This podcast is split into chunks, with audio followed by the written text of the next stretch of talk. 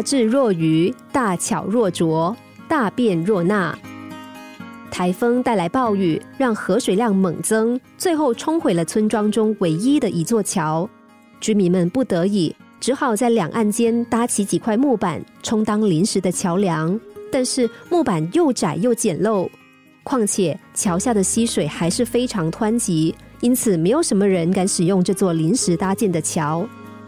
这个时候来了三个人，都赶着要过桥。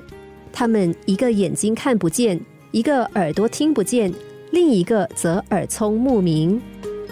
盲人最先走，不一会儿就过了桥；聋人不一会儿也走过去了。倒是那个健全的人，走了没有几步就掉到桥下，差点被湍急的溪水冲走。幸好附近的居民及时抢救。他被救起来的时候，不但浑身湿透，还吓得直发抖。有个人非常好奇，心想：这座桥连健全的人都难以通过，不知道盲人和聋人究竟是怎么办到的。于是便上前询问。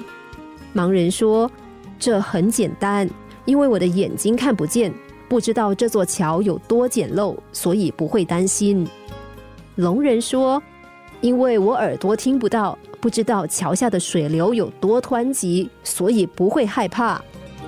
问问题的人感叹的说：“耳聪目明，有时也会害人呐。”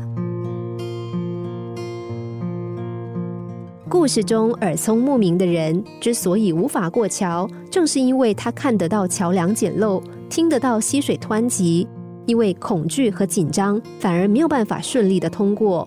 但是。感官不健全的人，却反而让他们能够心无旁骛的前行。俗话说：“聪明反被聪明误。”我们做事的时候，时常瞻前顾后，总是忧心忡忡，结果反而裹足不前，连尝试的第一步都迟迟无法跨出。其实，跨过人生险阻，没有其他的办法，唯一的方式就是直视你的目标，踩稳脚步，坚定信心。心灵小故事，星期一至五晚上九点四十分首播，十一点四十分重播。重温 Podcast，上网 U F M 一零零三 t S G。